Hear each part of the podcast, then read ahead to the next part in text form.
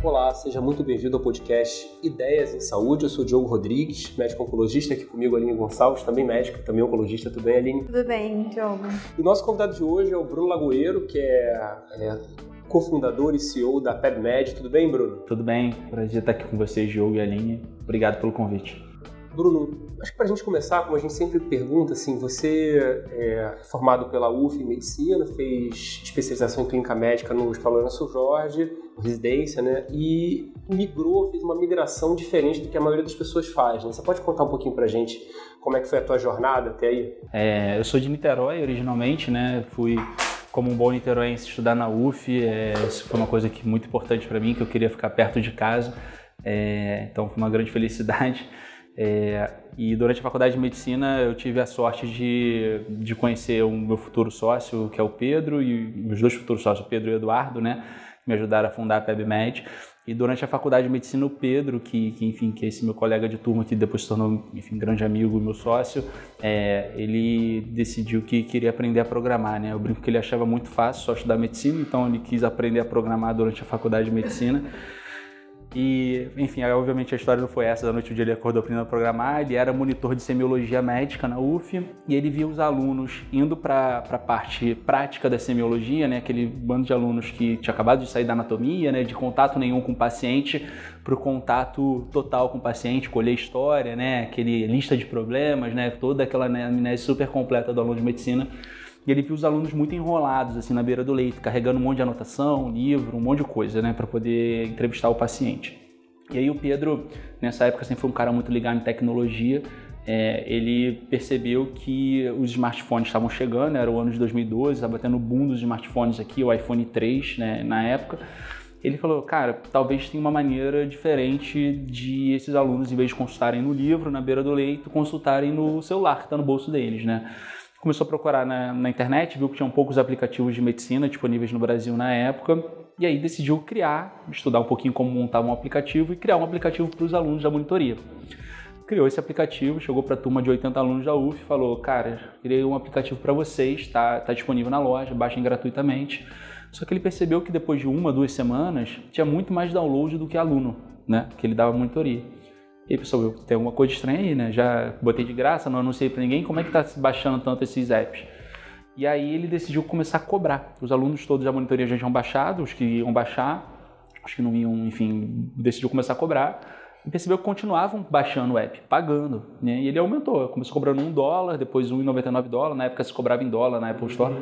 2 dólares, 3 dólares, 4 dólares, continuaram baixando. E aí ele percebeu que tinha uma demanda reprimida, provavelmente, do mercado ali, né? Na época, obviamente, ele não chamava de demanda reprimida e percebeu que dava para ganhar dinheiro vendendo app. Uma oportunidade. Uma oportunidade, é. Foi uma coisa bem, assim, natural. Assim. E aí ele chegou pro, pro Eduardo, né, que é o nosso outro sócio, colega de turma também lá da UF, que era o cara que fazia todos os resumos da UF, né? Se vocês forem na UF até hoje, tem uma pasta do Eduardo na Xerox, né, com todos os resumos do Eduardo, ele fazia um resumo em PDF, com a assinatura dele no final. A gente, na época, expulsava ele da sala de aula quando estava chegando perto de prova, falava, Eduardo, vai para casa terminar o resumo, para a gente poder estudar. O resumo do Eduardo até hoje é mais utilizado na UF. Meu resumo também era famoso na faculdade. É, não, e o dele ainda vinha é num padrão bom. do caderno. Vinha num padrão, assim, super bonito, tinha imagem, tinha um monte de coisa e tal. E aí, cara, ele chegou para Eduardo e falou, Eduardo, tô querendo pegar seus resumos, botar no aplicativo e a gente vender. E aí o Eduardo topou na hora. E eu era muito amigo do Pedro, a gente se conheceu no início da faculdade, a gente começou a fazer tudo junto. A gente fazia todos os trabalhos de faculdade junto, a gente escreveu vários artigos juntos, publicou livro, ganhou um prêmio, foi para os Estados Unidos e tudo mais. A gente sempre foi uma boa dupla assim, de trabalhar junto na faculdade. E o Pedro brinca, né? Eu conto que ele, que ele achava muito fácil fazer medicina e quis aprender a programar. Ele brinca que precisava de alguém que gostasse de falar, né? Porque nem ele nem o Eduardo gostavam de falar. As brincadeiras à parte, ele chegou para mim e falou assim: pô, Bruno, você não quer me ajudar aqui, botar os apps no ar, a gente me ajuda a vender, a gente faz. Você começa a divulgar os apps para os outros alunos da turma. Ele estava começando a surgir também, as pessoas estavam mais usando o Facebook na época, saindo do Orkut para o Facebook e tal. E aí, beleza. E aí nasceu a PebMed, né? Em 2012, no, no seio lá da UF, enfim, no, no, nos corredores lá, a gente criando aplicativos para ajudar colegas de turma a partir de dores que a gente mesmo, alunos de último ano da faculdade de medicina, a gente tinha, né? A gente se formou em 2012, né? É, e aí entre 2012 é, fomos para a residência de clínica médica, os três, cada um num hospital. E aí entre 2012 e 2015, né, que foi o período que começou até um momento que tem muito marcante na nossa trajetória, é, a gente chegou a ter 25 aplicativos ao mesmo tempo no ar, na, nas duas lojas, na Apple e no Google. E aí tudo a gente fazia, né? Fim de semana, de noite, feriado, nos horários sobravam da residência de clínica médica, a gente criava um app novo.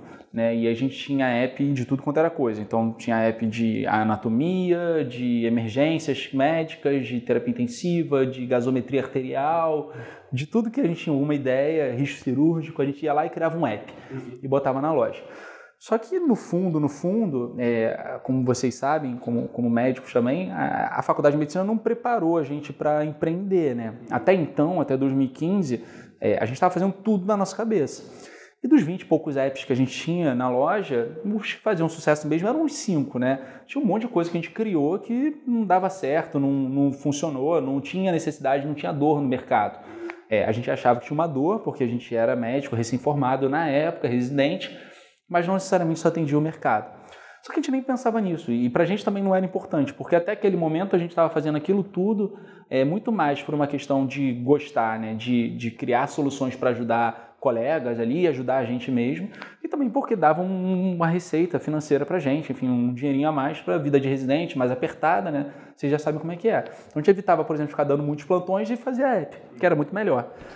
Até que mais ou menos em 2014 ali, é, a gente participou de um evento de startup e a gente conheceu uma pessoa que virou nosso mentor depois, enfim, não é da área médica, é de outra área. É, normalmente eu vou falar uma coisa que, que que eu acho que hoje está mudando, tá? Mas normalmente pessoas da área médica na época falavam que isso que a gente estava fazendo era besteira, a gente devia estar focando na nossa carreira, né? Enfim.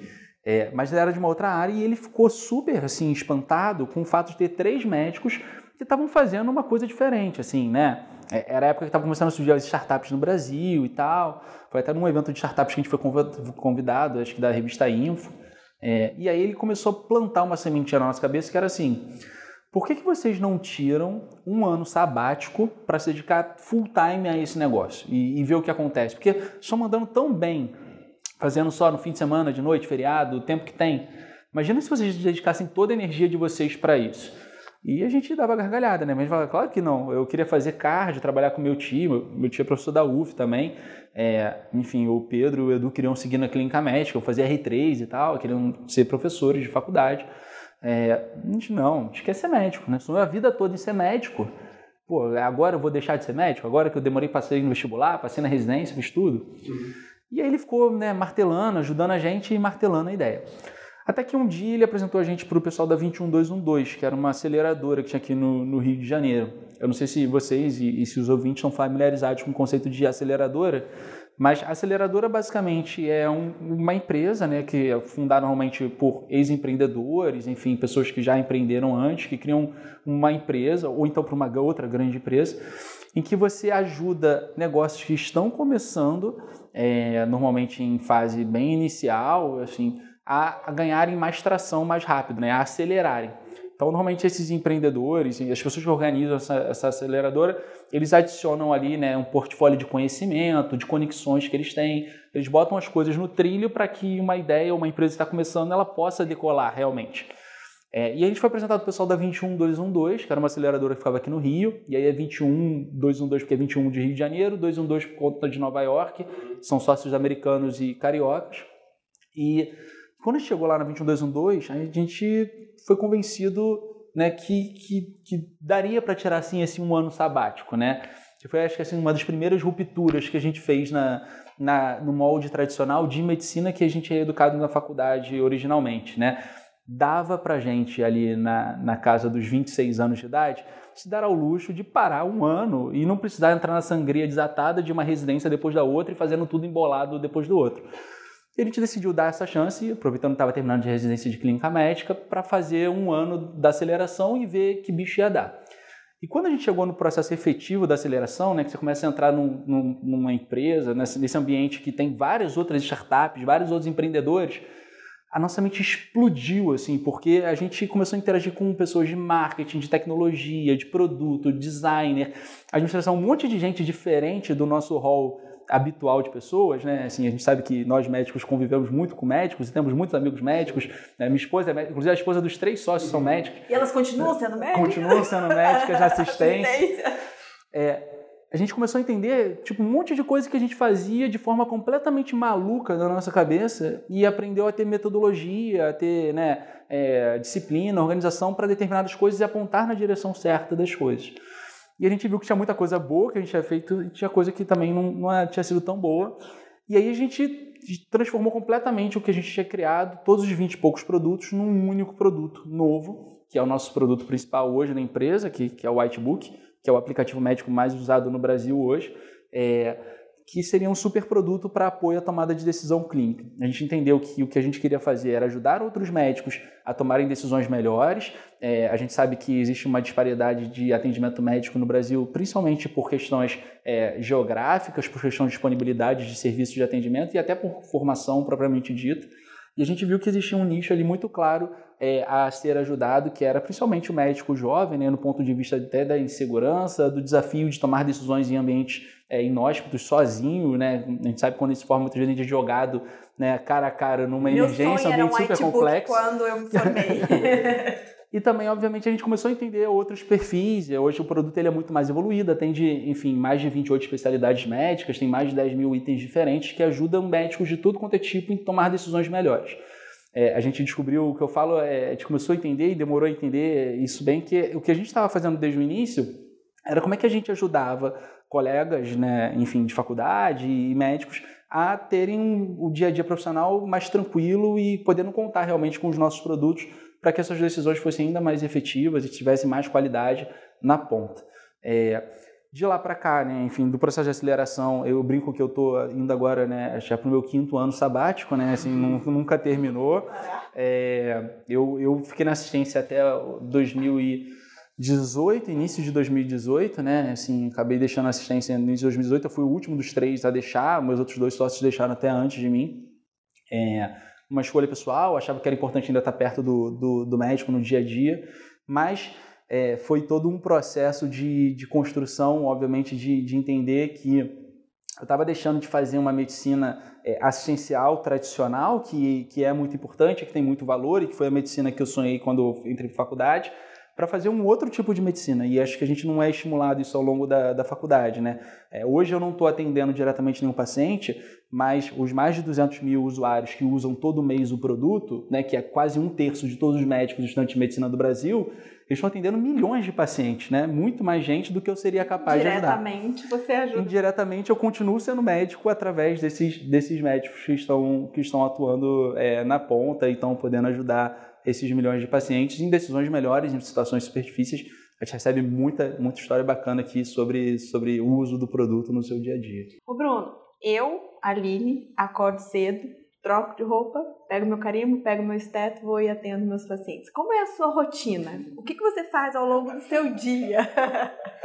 Reuniões, atualizações, estuda. Como é que é o dia a dia de um, de um médico nessa vida tecnológica? Sabe que no fim das contas é ele não. Eu acho que o fato da gente ser médico, eu brinco que, que ajudou muito né, no processo de empreender. Eu só fui descobrir isso depois também, olhando retrospectivamente. Porque quando a gente chegou na aceleradora, a gente via lá, né, tinha galera design, marketing, produto, etc, etc, etc.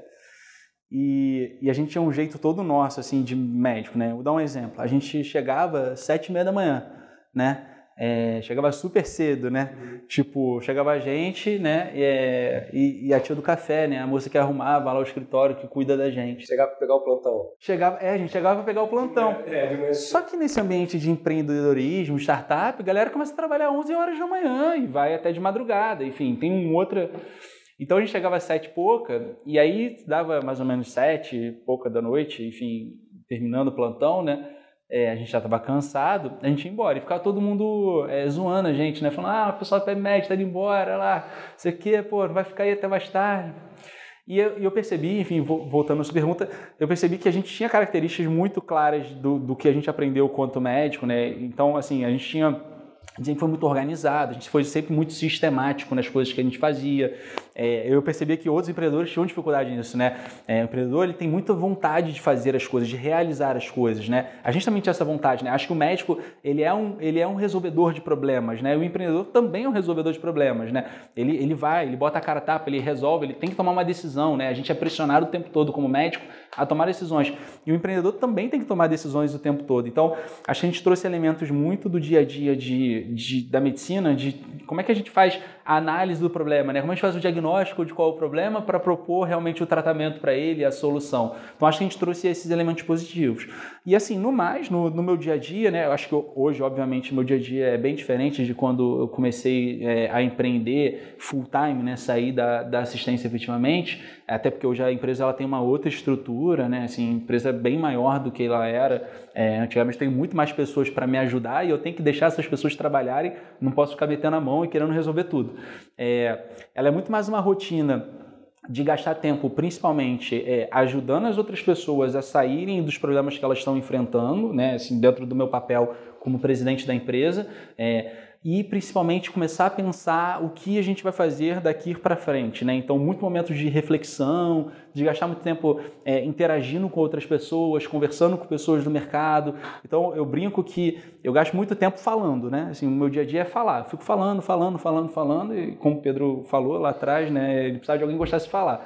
Então, eu chego aqui de manhã, falo com as pessoas do meu time para ajudar eles nos problemas deles, falo com as pessoas daqui de dentro para para resolver os problemas, falo com as pessoas de fora para aprender mais um pouco, e aí de vez em quando eu tenho que voltar para minha própria reflexão e estruturar o pensamento para depois trazer de volta a visão para as pessoas e falar e dar o direcionamento. É, mas de qualquer forma eu continuo trabalhando tanto quanto mais quando eu dava plantão, quando eu era médico, quando fazia residência. Assim, acho que isso não mudou muito não. Assim, a gente tem uma, uma trabalhar não é um problema, assim, né? A gente trabalha todo dia, enfim, 24 horas por dia eu estou pensando nas coisas que estão acontecendo aqui. Acho da mesma forma como se eu tivesse hoje na assistência, eu estaria pensando nos meus pacientes. Eu aposto que vocês dois devem pensar continuamente nos pacientes. Vocês às vezes estão em outros momentos, está lembrando de um caso mais difícil, putz, o que aconteceu e tal, não sei o quê, troca a bola, enfim, com, com outros pares. É, a diferença é que eu troco bola com meus outros pares empreendedores ou com meus sócios, enfim, mas eu estou o tempo todo pensando nisso. Você pode falar um pouco da, da PebMed hoje? É, tem o Whitebook, tem outros produtos, os números de funcionários, assim, você falou um pouco, 200 mil usuários mensais, enfim, pode falar um pouco disso? A PebMed hoje é uma empresa uh, que tem 60 pessoas trabalhando aqui dentro do escritório. Aqui no escritório a gente fica basicamente é, desenvolvedores, designers, marketing, produto, administrativo, financeiro, ou seja, não, não profissionais de saúde. A gente tem até alguns profissionais de saúde que trabalham eventualmente aqui do escritório, mas não é comum. A gente não tem nenhum profissional de saúde hoje full time na empresa, o que é um desafio, porque é, a gente não está acostumado, né? Assim, é, já tentei fazer propostas boas para profissionais de saúde virem trabalhar aqui, mas muitos deles não, não têm desejo de deixar assistência, o que não é um problema, porque eu também gosto do fato deles estarem na assistência, tá? Acho que isso é muito importante para a missão da empresa, porque é aquilo que a gente quer. Além das 60 pessoas aqui dentro, a gente tem mais algumas pessoas que trabalham remoto, são mais 5, 6 pessoas, desenvolvedores na sua maioria. É, e a gente tem também um corpo de 40 profissionais de saúde, e aí médicos, enfermeiros e farmacêuticos na sua maior parte, é, na maior parte médicos, né, depois enfermeiros, depois farmacêuticos, é, que ficam remoto e eventualmente vêm para cá. É, e, somando a tudo isso, a gente tem também um grupo ainda de médicos voluntários que escrevem para um dos nossos produtos. Então, se eu juntar full time aqui do escritório, mais o part-time dos profissionais de saúde, mais os voluntários, a gente deve estar falando em mais ou menos de umas 170 pessoas, né? É óbvio que entre full time e part time está falando de mais 100 pessoas, é, o que é um número bastante surpreendente. Eu não imaginava que a gente chegaria nesse tamanho todo como a gente tem hoje. É, além do Whitebook, que é um produto de apoio à tomada de decisão, né, é um aplicativo disponível para iOS, Android e versão web, é, que conta com mais de 10, 10 mil itens diferentes de tomada de decisão, desde texto, imagem, calculadoras, enfim, diversos formatos. É, a gente tem também um produto chamado Portal PebMed, que é um, que é um site basicamente de notícias médicas que traz é, atualização de guidelines, novos estudos, enfim, é muito pautado em que tem de publicações realmente relevantes, né, é, internacionalmente e nacionalmente falando. E também a gente tem um outro produto que a gente lançou esse ano, quer dizer, 2019, né, é, que, que foi o Nursebook, é, que é um produto para enfermagem com o mesmo molde do Whitebook. É, o Nursebook ele é um produto também de apoio à decisão dos enfermeiros. É, a gente criou muito pautado ah, numa crescente percepção de usuários do Whitebook de enfermagem. Enfim, eles, eles tinham uma demanda ali também provavelmente pouco atendida. Né? Eu fui descobrindo depois que o mercado de enfermagem ele tem muita pouca coisa disponível, né, de atualização, de, de tomada de decisão, de até de educação mesmo em enfermagem. É, e o enfermeiro, é, a gente sabe que ele é um, um, ator fundamental ali do cuidado multidisciplinar do paciente e em muitos locais é, ele é a única figura né, de saúde presente. Né? É, assim, a gente tem a imagem do médico e a gente como médico sabe é, que, que a, a forma como os médicos estão distribuídos no Brasil é totalmente desequilibrada em muitas regiões do Brasil você só tem o enfermeiro, você tem o enfermeiro, enfim, outros profissionais de saúde ajudando o enfermeiro, não tem um médico em si. Então o enfermeiro ele assume diversas posturas e papéis diferentes é, aqui no, no, nosso país. Então esse produto tem muito esse intuito de apoiar é, o enfermeiro também em multi, multiformatos de decisão.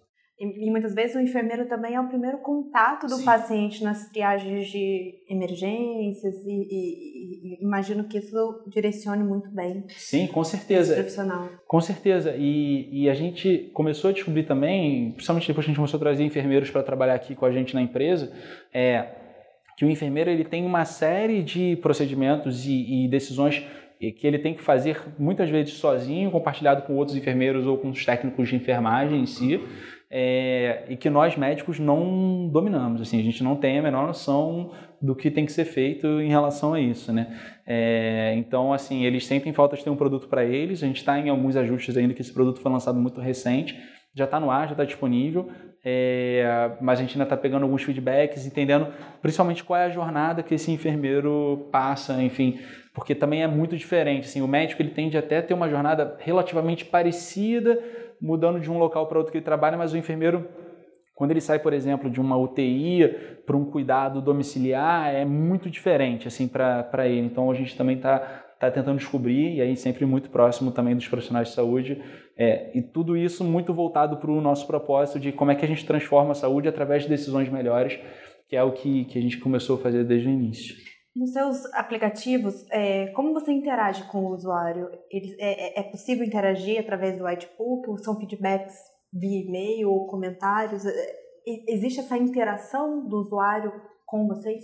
Tem, é, tem bastante interação. É, o usuário consegue, e isso é bem, bem interessante perguntar isso, Aline, porque o usuário ele, ele constantemente manda para a gente quando sai alguma coisa nova, ou quando tem alguma coisa que ele tem uma outra literatura, que ele acha que aquela não é a melhor literatura. E aí fica pensando assim, Porque ah... Porque médico é assim, né? A gente é. gosta de ficar criticando é. e estimulando não, e, e rebatendo. Gente, e a gente então, tem um assim, canal... imagino que seja uma coisa muito rica isso, Sim, esse feedback. A gente, tem, a gente tem um canal, obviamente, do atendimento ao, ao cliente, né? É, e-mail, WhatsApp, tal, os canais mais tradicionais. E dentro do próprio produto a gente tem também um canal direto de avaliação de cada conteúdo. Então o usuário pode avaliar cada conteúdo especificamente, com uma nota de 1 a 5 e um comentário. É, e, e, obviamente também ele pode chegar através de outras pesquisas que a gente faz dentro do produto. E é interessante porque é, muita gente pergunta assim: ah, mas você não tem medo de, sei lá, ter alguma coisa errada dentro do produto? Eu falo assim, óbvio que eu tenho medo, né? Assim, o que eu faço é ter um processo editorial muito bem estabelecido, contratar médicos que eu entendo que, que vão seguir esse processo editorial, eu ter revisão desses conteúdos com uma frequência e tudo mais, referência bibliográfica, etc. Mas da mesma forma como alguém que publica um artigo científico ou um livro, corre o mesmo risco, o risco é o mesmo. E aí, engraçado que toda vez que aparece, sei lá, hum, tem uma divergência da literatura, tem uma coisa mais nova, um guideline mais novo e tal, que o nosso time ainda não pegou, é, a primeira coisa que as pessoas pensam assim, hum, vai chegar um e-mail, né, descascando a gente, né? É ao contrário, não, assim, normalmente chega tipo, ó, querendo ajudar e tal, contribuir, então a gente tem uma relação muito saudável com os nossos usuários nesse sentido, é, eles são realmente contribuintes, assim, do, da evolução do produto, e para a gente isso é muito importante, né? É, eu tenho uma missão aqui dentro também, dentro dessas versões de falar, que eu fico brincando, é, que é como é que eu faço é, o pessoal que está aqui dentro, que na sua maior parte, 99% dentro do escritório não é médico, como é que eu faço eles se aproximarem do, dos médicos, dos profissionais de saúde, porque é muito diferente, né? Assim, do que eles imaginam, do que eles têm de visão, do que é a necessidade do, do, do usuário, do que é realmente na prática. Uma vez a gente mandou uma designer, a gente faz visita em hospitais, a gente faz várias interações, a gente mandou uma designer do nosso time é, acompanhar a rotina de uma médica que trabalhava com a gente. Ela foi para o hospital acompanhar e tal. E aí a primeira coisa que ela bateu o olho foi que toda hora que a médica abria o produto, ele pedia para atualizar, sabe, o produto. Ele estava com, com uma atualização, pedindo para atualizar continuamente. Uhum. A atualização do produto é muito importante porque é o momento que você atualiza o conteúdo, né, também. Uhum. E aí ela falou assim, mas Bruno, eu não tinha noção porque aquilo atrapalhava tanto a médica, tanto a médica, que se eu tivesse no lugar dela eu já teria desistido. É que ela gosta muito do produto e não desistiu. Então tem coisas que, que, tem, que tem que realmente aproximar e a gente, além de ter esses canais ativos, a gente abertos, né, a gente também faz ativamente o contato com, com os usuários, é, porque é só a, a, forma como a gente consegue descobrir o que é mais importante. Né? A gente tem vários materiais, fontes de estudo para médico. Né? Tem up-to-date, tem livro, tem sites é, que são atualização confiáveis, né? Qual você acha que é o segredo do Whitebook? Qual é a receita do sucesso dele? Você tem essa impressão? O que você acha que é o diferencial? Acho que o diferencial é, é um pouco do que eu falei sobre é, entender o que é realmente a dor do, do, do médico, né? Assim, do usuário. É, quando a gente começou, né, quando, contando lá um pouquinho da nossa história, a gente não sabia esse conceito de o que é a dor do usuário, qual o problema a ser resolvido, como que se vai resolver esse problema, mas basicamente a gente tinha alunos de medicina é, que precisavam fazer uma anamnese, é, tinham pouco conhecimento sobre como fazer anamnese, tinham aquele receio de escrever uma anamnese ruim, né, levar horas produzindo uma anamnese, levavam com ele como solução, a solução que eles tinham na época era carregar livros para a beira do leito. O que a gente fez foi propor uma solução bem mais prática, bem mais ágil para esses alunos no fim das contas. Né? É, então, acho que o grande, o grande sucesso, principalmente do, do Whitebook, é, não é porque a gente tem o processo editorial ultra complexo ou então porque a gente tem os grandes nomes da medicina escrevendo ou apoiando ou etc. É, a gente tem obviamente um nível de editorial, é, nível editorial muito qualitativo, muito bem estruturado, com profissionais que vieram do, desse ramo editorial de grandes empresas, de grandes, é, de grandes companhias que já trabalham nesse ramo editorial, então tem etapas muito bem definidas. É, a gente tem médicos com boas formações, assim, com, com, com, né, com uma boa uma boa competência do ponto de vista das áreas que eles atendem e que têm realmente autoridade para escrever sobre o tema, mas acima de tudo a gente escreve as coisas e produz os materiais, as imagens, as calculadoras de uma maneira que elas sejam realmente úteis para a prática.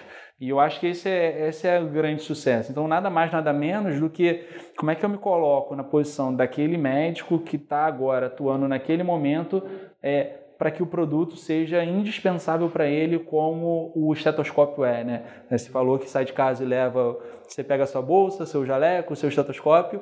É, o meu sonho grande é que um dia nessa frase eu pego o white, levo, vejo também se o whitebook está funcionando e saio de casa. Mas meu é. celular está dentro da bolsa. Fica tranquilo. O whitebook está funcionando. Então, como é que eu me coloco nisso, entendeu? Eu acho que todos os elementos eles são padrões e são bem feitos. É, é engraçado porque é, às vezes a gente pensa assim, ah, pô, tem o UpToDate, tem o Medscape, tem o Epocrates, você pega todos esses players internacionais, né, o Clinical Key, né, uhum. é, todos eles já conversaram com a gente, porque a gente tem um, um, resultado muito significativo local aqui no Brasil, e todos eles falam assim, é, eu não sei como é que vocês conseguem, mas vocês criam uma coisa que é muito útil para as pessoas e que tem um padrão de qualidade muito bom, assim, né? Meu processo editorial não está nem perto de ser o nível do processo editorial do UpToDate. Não sei se vocês têm noção, mas um, texto produzido no UpToDate, ele leva seis meses até ser publicado.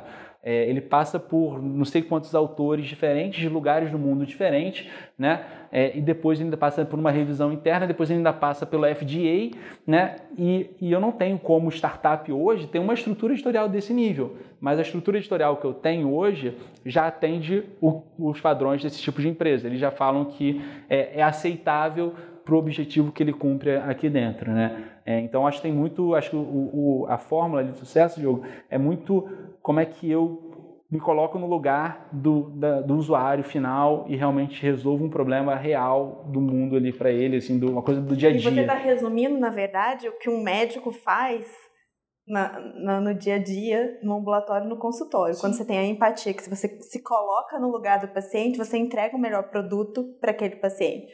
Você está trabalhando exatamente como um médico, só que entregando um produto para o médico. Sim, com certeza. E eu acho que isso e é um elemento que a gente traz. da medicina. Não, e de qualquer negócio também, porque, né, acho que quando você vê assim as grandes soluções do mundo, assim, né, os produtos, principalmente produtos para consumidor final, né, que a gente fala, é, não necessariamente elas são coisas ultra complexas, não, assim, né? Senão, sei lá, o que, que, é, que, que é o Uber, né? Tipo, o que, que é o, o Netflix, o que, que é né, o iFood? São coisas relativamente simples, mas que resolveram dores do mundo real das pessoas. E é por isso que elas se tornam tão populares, né? Por isso que elas têm uma aderência tão grande, né? Como é que você faz eles resolverem aquele problema de uma outra forma melhor do que eles estão, como eles estão resolvendo hoje, né? Isso é um desafio constante, né? Quando eu falei essa coisa, você fez essa pergunta sobre como é que se aproxima o, o médico da gente, né? Qual é o canal que a gente tem aberto com eles ou não? Meu maior desafio com eles é esse, né? Quando eu levo uma designer para passar uma tarde com uma médica e ela vê que, putz, eu não posso deixar uma tela toda hora bloqueando toda hora que ela pega, porque quando ela pega, ela realmente precisa achar o que ela tem que decidir, é, eu, eu, transformo um pouco também, um pouquinho de quem está aqui dentro, que está muito distante desse dia a dia, é, para o mundo real. É, eu brinco que isso é uma brincadeira antiga, né? Assim, hoje em dia eu não estou mais na assistência, eu não tenho mais autoridade para falar sobre isso. Mas na época que eu trabalhava na assistência, é, os prontuários eletrônicos eles eram muito ruins. Eles, enfim, não sei se eles todos continuam muito ruins até hoje. É, e eu brincava que assim, cara, é porque quem constrói o prontuário eletrônico é não médico, é o, sei lá, o engenheiro que conversa com, com o programador, que conversa com o dono do hospital, com o cara da administração e eu não é o cara que senta lá e que tem que redigir, tipo, pô, tem que pedir um medicamento, aí tu errou, aí travou e fecha, aí tem interação, aí você só clica, clicar no X na interação, aí. Não, aí tem que sentar enfermeiro. Tipo, ele não é um profissional de saúde, ele não sentou ali com um enfermeiro, com um médico, com um fisioterapeuta, com um monte de gente que tem que acessar aquilo ali, aí tem que logar, procura o paciente, tem dificuldade de achar o paciente. Então, assim, é, se colocar na experiência do usuário e se botar no, nos pés, realmente no sapato do usuário, né, é, faz com que a gente crie soluções com certeza muito, muito melhores. É, e esse é um dos motivos até que, é, que hoje, né, eu falei que na época que eu comecei tinha um poucos médicos me incentivando, mas toda vez que algum médico vem conversar comigo e fala assim, ah, queria estar fazendo o que estão fazendo, queria empreender, não sei o quê, eu falo, cara, eu acho que já é um grande passo você ser profissional de saúde, porque tá cheio de, de espaço para é, e problema para ser resolvido em saúde. É, a gente sabe de milhares dele. Eu aposto que se a gente sentar aqui e vocês começarem a falar do dia a dia de vocês, vão sair milhares de problemas que precisam de solução. E eu acho que levar essa visão do, do profissional de saúde para a pessoa de tecnologia, para a pessoa de, de engenharia, é o caminho para construir realmente as melhores soluções para entregar para o consumidor final. E aí, é uma outra questão que você já, que já, você já começou a falar, que assim, além do fato de você ter é, deixado a prática assistencial da medicina, você ainda fez uma outra coisa que é um pulo grande, que é o empreendedorismo. Né? É, qual foi a tua... Como foi caminhar para esse lado do empreendedorismo? Ou seja, você não só deu, deu um rumo um, um, pouco diferente na tua carreira, como você começou a empreender, que é uma coisa que é, eventualmente você vê, ouve, como você falou, o médico falando, é, empreender no Brasil, que é um, um cenário super complexo por uma série de razões, mas que tem muito, muito espaço, né? Qual foi a tua impressão sobre isso? Qual tem sido, né? Impressão é que é, que é muito bom. sou muito feliz, né? Fazendo o que eu faço. É, acho que eu já estou naquela fase que eu já fui mordido tanto pelo bichinho do empreendedorismo que, mesmo, sei lá, se hoje acabou o PebMed, né? Enfim, é, eu tenho que voltar tipo, a fazer alguma outra coisa. Eu não sei se eu voltaria para assistência 100% do meu tempo é, 100% do meu tempo, ou se eu voltaria, talvez até voltaria, porque eu acho que a, a, gente tem uma, uma das poucas coisas que ainda sobra da medicina de antigamente, que eu acho que a gente ainda tem, é, é a facilidade de conseguir minimamente trabalhar e ganhar o seu sustento. Isso a gente, qualquer um de nós médicos conseguimos, a gente não tem que reclamar. Então, sei lá, se hoje eu tivesse que voltar a trabalhar na ciência, trabalharia, mas eu acho que já estou tão mordido que, que eu empreenderia, eu voltaria para o empreendedorismo de novo logo, assim, porque eu ia esbarrar nos problemas e eu já ia começar a pensar como empreendedor. Eu não ia ficar só reclamando dos problemas ou, sei lá, ou achando que o problema não é minha responsabilidade. É, mas assim, acho que a nossa transição, eu, eu tendo a dizer que ela foi muito suave, assim, né? Quando, quando eu conto a nossa história, tudo que a gente foi fazendo foi muito. A gente foi descobrindo, assim, né? Não foi uma coisa tipo, acordei um dia falei, vou empreender, vou largar assistência, não quero mais medicina tradicional, assistencial, atendendo paciente, vou criar uma empresa de tecnologia, ajudar milhares de médicos. Não foi isso, né? É, começou com um trabalho de um projeto de um amigo de faculdade que, poxa, virou e falou, pô, vamos fazer mais. É, e a gente foi fazendo e, por sorte, alguns ficaram vendendo e a gente pô, legal, assim, ganhava um dinheiro, pô, cheguei, eu lembro de um momento marcante, cheguei na residência, fui rodar no, nos servidores, né, uma época, e aí conheci umas pessoas que eu não conhecia, e aí as pessoas falaram espontaneamente de um dos apps que a gente tinha na época, então, você, pô, legal, tá ajudando, né, tipo, uma pessoa que você nem conhece tá usando, então, assim, foi uma coisa muito um processo natural, até a gente conhecer esse mentor, esse mentor falar, ah, pô, tira um ano sabático, entra no lugar certo, entra numa aceleradora que empurrou a gente para cima, né? Assim, que apontou a gente numa direção de, de aprendizado, de fazer coisas é, que a gente não pensava antes. Então foi um processo todo muito suave, assim, muito natural. É, eu acho que eu sou muito sortudo em relação a isso, de verdade, porque não é a realidade, né? Quem vai empreender hoje no Brasil, eu acho até que o Vander fala um pouquinho disso no, no episódio dele, o, o Vander, que é um grande amigo, é, é, o Vander, né, ele, ele quer trazer, obviamente, a cara nua e crua da, da realidade de empreender. É muito difícil. Eu sei que é muito difícil.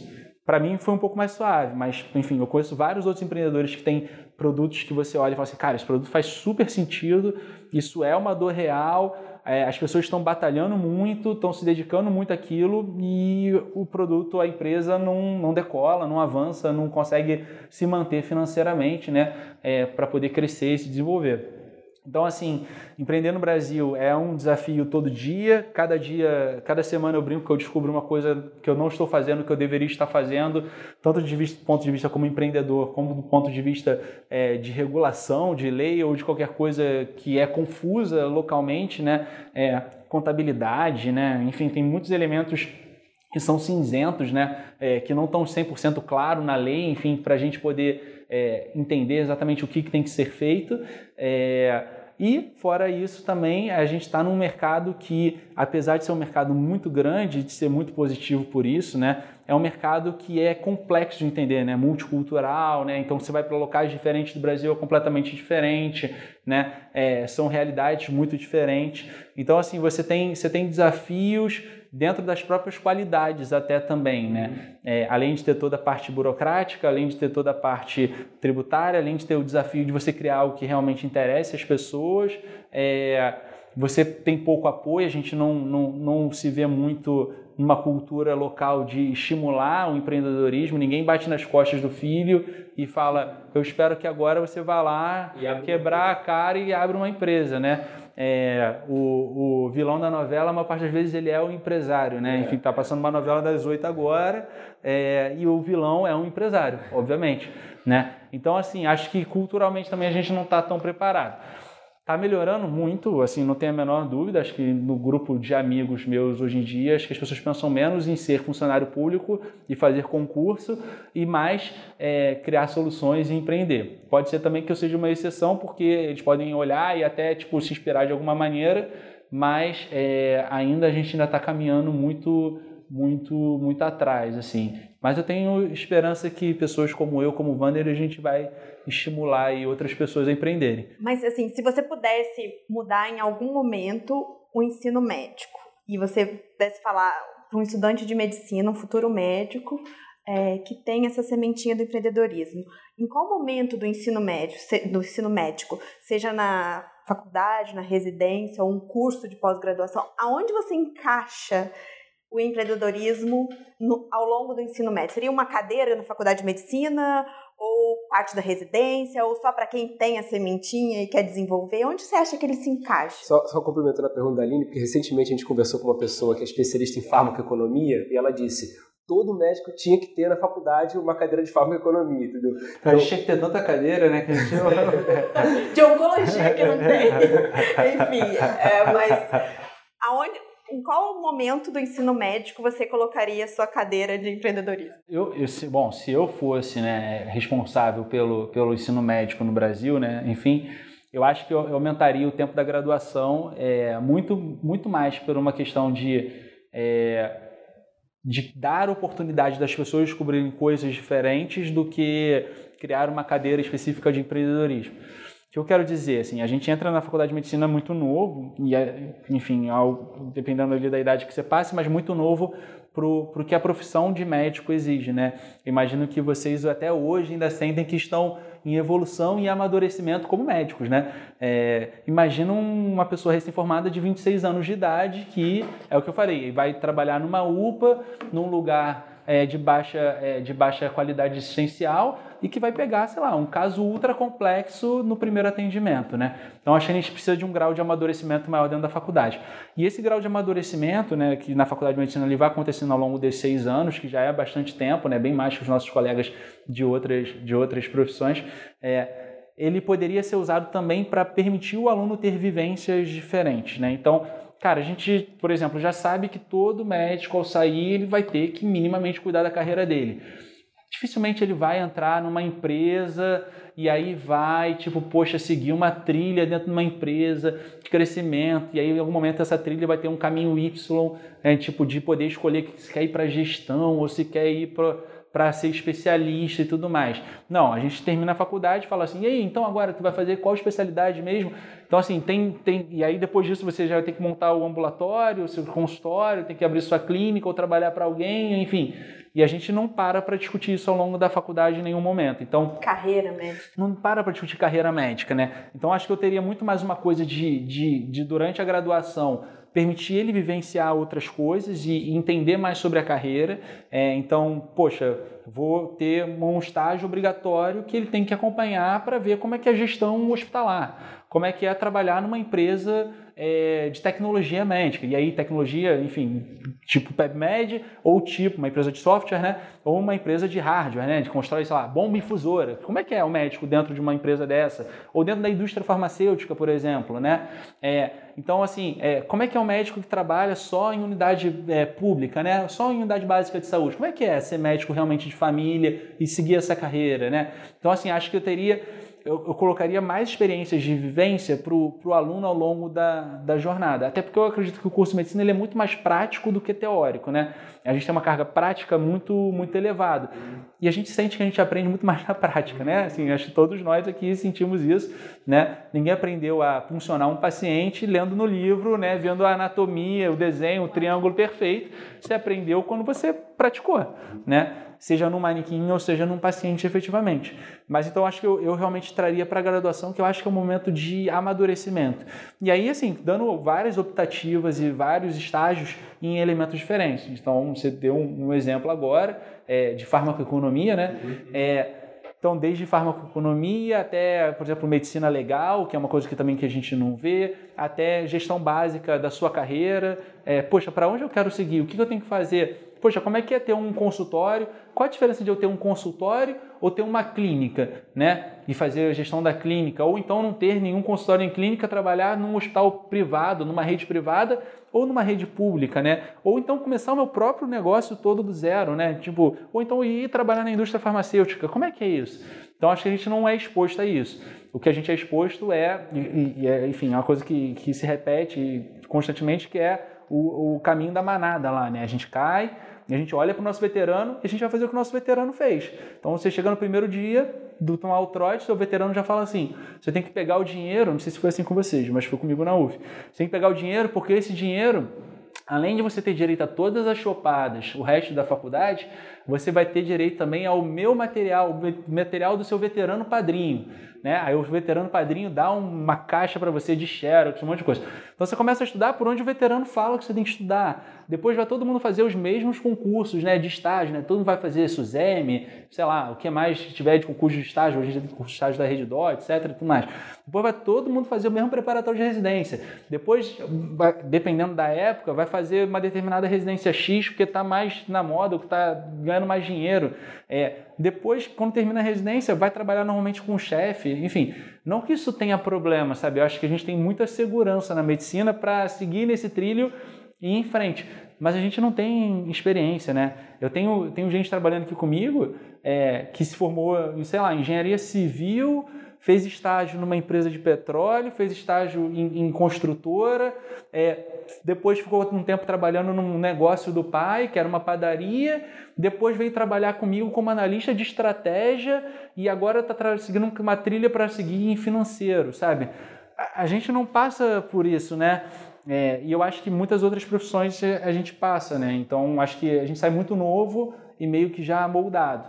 E a consequência disso, do que eu vejo com meus colegas, porque é um monte de gente insatisfeita. Porque a gente entra na faculdade com essa visão do médico. Sim. Porque você tem um exemplo. Mas ninguém conta tio, pra gente pai, que pode mãe. ser diferente, né? Exatamente. Ninguém conta. É, de vez em quando chamam para falar, tipo, ah, em congresso médico ou com, enfim, estudante de curso de medicina, simpósio, enfim, congresso de liga, etc. E eu adoro ficar provocando eles falando assim: não tem ninguém que vai mandar vocês olhar para o lado. Tá todo mundo mandando vocês olharem para frente, seguir na manada. Vocês se sentem impressionados que se passar no, não passar direto da faculdade para a residência que você quer, você é um lixo. Isso está errado. Isso é mentira, entendeu? É, você pode não fazer residência direto. Você pode depois que se formar, cara, experimentar e fazer outras coisas e descobrir outras coisas. Um monte de gente jovem com 26 anos de idade, 27 anos, 25 anos que, poxa, tem, tem um nível de inteligência altíssimo que poderia estar contribuindo para a sociedade de N maneiras diferentes, mas que cai numa coisa moldada, pré-moldada, em que todo mundo fala que sucesso é aquilo ali, necessariamente. É, e que para alguns vai ser e que para outros não vai ser. Né? Acho que você deve conhecer um monte de médico que hoje em dia está frustrado em relação ao que escolheu, como escolheu, e que já, quanto mais tarde fica, mais difícil é você, né? Você, mais você tem a perder, né? É que é mais difícil, mais você tem a perder, né? Então, é, eu acho que tem, tem um pouco disso. Quando eu fiz as minhas escolhas para a PebMed com os meus sócios, a gente tinha pouca coisa a perder também, né? A gente acabou de terminar a residência clínica médica, um ano sabático não ia fazer a menor diferença, a gente conseguiu enxergar isso. É, mas, enfim, acho que quanto antes você atua, e aí por isso a graduação, mais fácil você tem de, de fazer a pessoa perceber o que ela quer realmente, entendeu? Rapidinho, falando um pouco sobre. Vocês trabalham, o business de vocês é produção de conhecimento, divulgação de conhecimento médico, né? E a gente está vivendo a era da fake news. É, como é que vocês lidam com isso é, em relação a, a, a, evitar que isso aconteça ou eventualmente combater? É, vocês veem isso como sendo um problema? Qual é a tua impressão sobre isso? Problemaço, né? É, eu, eu acho que na medicina a gente tem Bom, até onde eu consigo entender, a gente tem um pouco menos, porque uma coisa que a gente tem muito sólida, ao meu ver, na medicina, é, são, são as referências bibliográficas, né? Assim, a gente olha, enfim, pega é, publicações, né, enfim, bicentenárias, né, de medicina, né? Você sabe qual é a fonte exatamente, quem é o autor, você consegue julgar o nível, né, de, de, de confiança em determinado estudo, né? É, as publicações, né? os livros, etc. É, isso acaba permitindo com que a gente tenha muita facilidade em buscar, em beber da água da fonte certa, né? É, acho que isso, enfim, sociedade médica, acho que a gente protege muito isso. É, para o nosso caso especificamente, a gente faz o feijão com arroz. Então a gente sabe que as nossas principais referências são as referências mais tradicionais, são os guidelines das sociedades, é, e aí sociedades nacionais e internacionais, né, porque a gente tenta trazer um pouco da tropicalização também da informação, que a gente entende que é muito importante. É, a gente tem todo um processo também anti-plágio, anti outros elementos importantes. É, o que mais me preocupa hoje quando a gente fala desse elemento das fake news, principalmente em saúde, é quando essa informação sai, do, sai, sai da mão do médico e vai para a mão do, do paciente, né? É, que ela se transforma e que não necessariamente vai checar a fonte e a origem da onde vem aquele conhecimento, né? É, é, que nem, por exemplo, um exemplo de dia a dia é, é, a Globo ela faz muito isso, né? Ela tem lá uma página acho que só de fake news, se eu não me engano, né? é, Fato ou Fake, acho que é o nome da página, é, muito porque ela entende que ela, como um veículo né, mais tradicional e mais bem organizado, estruturado e que checa as fontes, etc., é, eles têm uma missão também de, em algum momento, ajudar a que não se dissemine a informação errada ou inadequada. A gente ainda não faz isso, mas em algum momento eu imagino que a gente tenha esse papel, é, quanto mais a gente se torne referência no mercado local. E a aí... gente vê muito isso, pelo menos em oncologia, as sociedades médicas combatendo, se, posicionando. Né? É, com pequenas notas, é, essas pois fake é. E assim, me preocupa um pouco. É, eu falei, né, assim, eu tendo a acreditar que o médico, ele talvez não passe tanto por isso, o profissional, né, médico, porque ele sabe quais são as fontes. Mas também a gente sabe que o acesso à informação, quanto mais fácil, é, mais tende também a se banalizar as fontes realmente, as origens e as bibliografias. É, então também é uma questão de tempo, né? Acho que também por isso as sociedades se preocupam. E eu imagino que hoje as sociedades médicas, principalmente, sei lá, vou pegar um exemplo, né? Uma sociedade médica que passa por vários desafios, que é a Sociedade Brasileira de Dermatologia. É, a gente sabe que tem vários não dermatologistas com provas de título pela sociedade, etc, etc, é, que atuam no campo da dermatologia em si. Então, como é que a gente faz para principalmente educar é, o paciente sobre o que é ou que não é evidência científica, o que é o que não é realmente o que é esperado de um determinado tratamento. É, imagino que na oncologia também deve acontecer muito, né? Tratamentos milagrosos que começam a correr e espalhar. E da mesma forma que, óbvio, é, você tem o paciente muito frágil nessa cadeia toda, porque ele não vai lá ver se tem uma publicação é, no New England sobre esse tratamento, enfim. Porque aquele é, post está falando o que ele quer escutar. Exatamente. É, você tem o um médico que vai replicar aquilo porque ele quer se popularizar, né? Então acho que tem uma coisa muito de, de controle e, é, principalmente do médico, não porque ele quer aprender a informação inadequada, mas porque ele quer de repente se posicionar com uma pessoa que traz uma esperança que, que não é real. Bruno, a gente está encaminhando para o final. A gente está queria te agradecer já por ter topado ter esse papo com a gente. É, queria pedir para você talvez deixar uma mensagem final sobre quais são as suas perspectivas para o futuro dentro da medicina no Brasil, também da PebMed, o que, que você pensa é, que é, está passando pela sua cabeça de perspectiva, o que, que você planeja fazer, enfim, para a gente poder encerrar. Tá. É, primeiro eu quero agradecer vocês dois, foi muito legal o papo, adorei.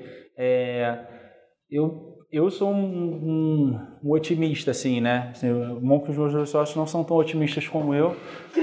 A gente precisava de um otimista no grupo também. É, tô brincando. É, mas, mas assim, eu, eu realmente acredito que, e aí acho que muito pelo que a gente passa aqui dentro, assim, sabe? É, sem, sem querer parecer arrogante, mas é, eu acredito realmente que, que boas ideias e boas soluções do, da iniciativa privada conseguem melhorar o país de alguma forma, tá? Então, quando a gente faz o que a gente faz aqui dentro e quando eu tenho médicos tomando decisões melhores, é, através de produtos que a gente oferece e outros profissionais de saúde também, é, eu consigo sentir que lá na ponta eu estou ajudando a transformar a vida talvez de milhões de pessoas é, que um médico muitas vezes num local inóspito, com pouca disponibilidade de, de tratamento, ou que ele não é exatamente o especialista daquela área, ele não tem aquele domínio, ele encontrou uma solução dentro de um produto é, que estava ali disponível para ele, apoiando ele, é, e que muitas vezes não tinha a estrutura adequada, mas ele encontrou uma outra solução porque o produto estava ali. Então eu, eu realmente vejo que o Brasil hoje, para continuar é, crescendo e evoluindo e se desenvolvendo. Enfim, eu tenho fé que o Brasil vai continuar se crescendo, desenvolvendo e, evoluindo. É, boas ideias e boas iniciativas, partindo das pessoas que querem transformar esse país num lugar melhor, são fundamentais para que, que isso possa ocorrer. É, não acho que os nossos governantes vão resolver a curto prazo é, o problema de acesso à saúde, por exemplo, é, no nosso país. É, não acho que eles vão resolver a curto prazo é, o problema de, de entrega de medicamentos em regiões inóspitas do, do país ou de acesso a serviços é, de, de, procedimentos médicos, enfim, ou outros elementos que são importantes para as pessoas. É, eu, eu sonho com um dia que algum momento um médico, sei lá, no interior da, da Amazônia, vê um médico não oncologista, enfim, vê um paciente é, e consegue, através da tecnologia, suspeitar de um caso, por exemplo, de, sei lá, de um melanoma, de um câncer de pele que, enfim, super grave, é, detectar rápido e mandar esse paciente rápido para um centro perto, porque você tem uma logística adequada, onde você tem um, um cirurgião, é, um dermatologista oncologista que vai lá e vai tirar aquela lesão e já vai detectar se tem metástase ou se não tem metástase. Então, é, eu acho que isso tudo vem, vem da iniciativa privada. E, acima de tudo, acho que a tecnologia ela é disruptiva e ela hoje está mudando a forma como a gente está lidando com várias coisas simples do dia a dia, como eu falei, então comida, entretenimento, transporte, comunicação, é, as soluções mais importantes que a gente vai ter em saúde no Brasil, elas vão ser de coisas simples que a gente vai conseguir fazer de uma outra forma para poder conectar as pessoas, para poder realmente fazer com que é, os pacientes, né, as pessoas é, mais humildes, mais, é, mais sem acesso à saúde no Brasil, possam ter um tratamento digno é, e minimamente de qualidade. É, e eu não acho que isso vai vir imediatamente do governo. Então, eu acho que isso também cabe a cada um de nós e eu estou super apoiando qualquer médico que queira criar boas soluções é, para ajudar o país a ser um lugar melhor. Bruno, muito obrigada. Foi muito inspirador nosso papo. Eu espero que as pessoas também se contaminem com essa energia de melhorar efetivamente o que é o fundamental, que é o propósito de quem faz medicina, que é melhorar a entrega ao paciente, seja a um paciente ou a milhares de pacientes, como você faz. Foi muito bom mesmo. Obrigada, viu, por poder participar aqui com a gente. Eu que agradeço, eu que agradeço, Aline. E é isso, é, seja um paciente ou milhares de pacientes, é importante é você estar tá fazendo genuinamente pelo propósito da medicina, né? Acho que o resto tudo é consequência, né, disso, né? É, acho que não tem satisfação maior, não tem pagamento maior para nós médicos, pelo menos para mim quando estava na assistência e hoje em dia ainda, do que você ver, né, tipo, cara, a gratidão de uma outra pessoa que você conseguiu ajudar. Exatamente, acho que isso, isso não tem preço, assim. Obrigado, obrigado Aline, obrigado Bruno. Até a próxima. Tchau.